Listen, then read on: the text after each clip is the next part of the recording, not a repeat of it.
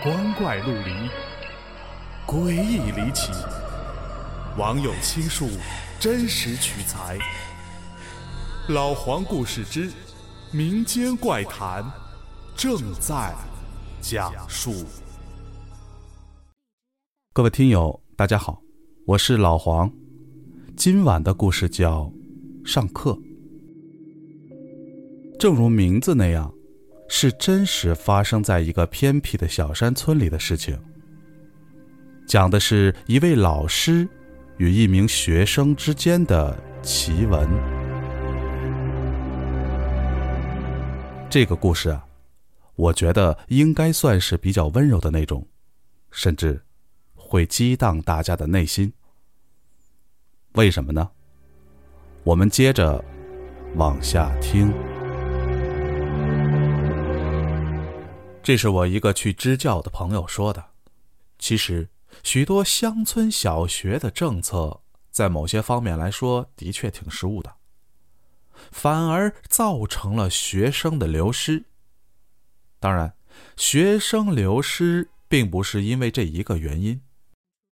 他去支教的那个村子，再往山里走个十几里就能到。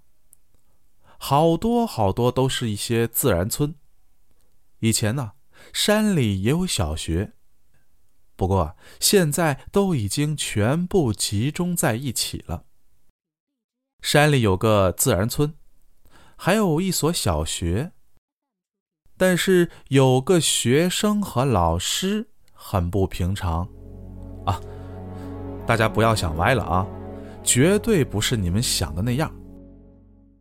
学生不平常呢，是因为有一个学生四十多了，本村的村民进城打工，从楼上摔下来，大脑严重受损。老板很无良，就赔了万把块钱，连出院都不够。回到村子以后，家里也没办法呀，他老婆和两个儿子就都进城去打工了。而他只能留在村里自己住。好在，简单的自理能力还是有的，但工作能力可是一点儿都没了。每天对付一口饭，就到村里的小学去听课了。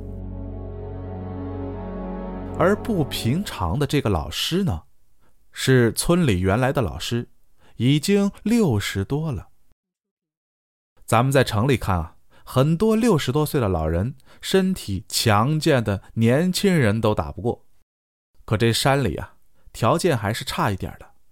六十多岁的人有一部分就已经比较衰败了，所以山里学校并校的时候就没叫他再去，因为身体的关系，基本上也不会下地干活而且啊，老婆也不在了，儿子呢又在城里打工。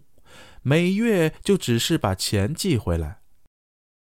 于是他每天依旧去学校，对着空荡荡的教室讲课。村里人又可怜他，又尊重他。老师身体最不好的地方就是眼睛，不但近视，而且白内障严重。他家呢也没钱去治。他仅能靠着拐杖和残存在眼前的光线行动，也就是说，只能模糊的看到个大概。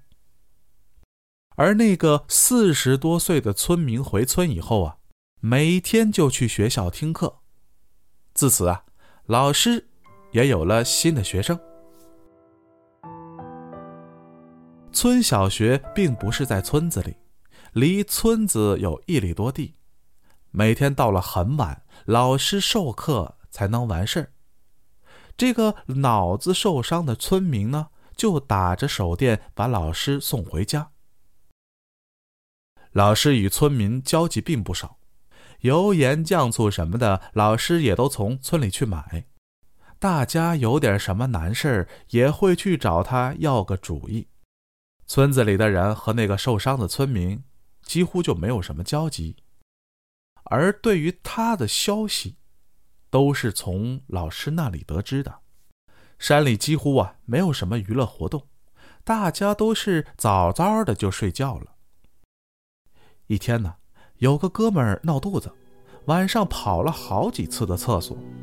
他家的厕所啊，就在院墙边上的猪圈里。猪圈嘛，外墙呢又都比较矮。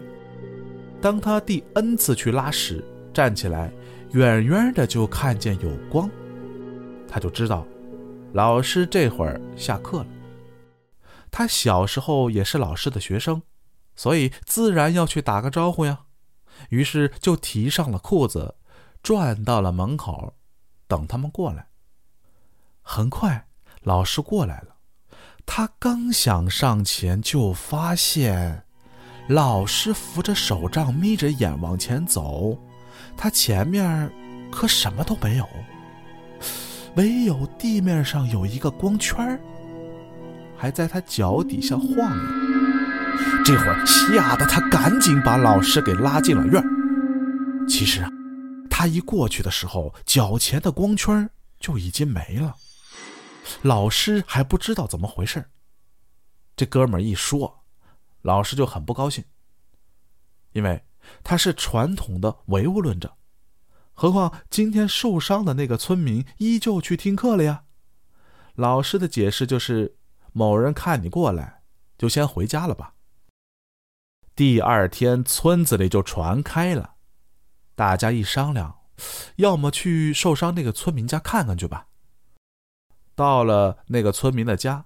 一股浓重的臭味扑鼻而来，打开门，只见尸体已经腐烂到一定程度了。后来，警察调查说他是心血管发病去世的，有一个多礼拜了。可老师却很惊讶，说他天天都来上课的呀。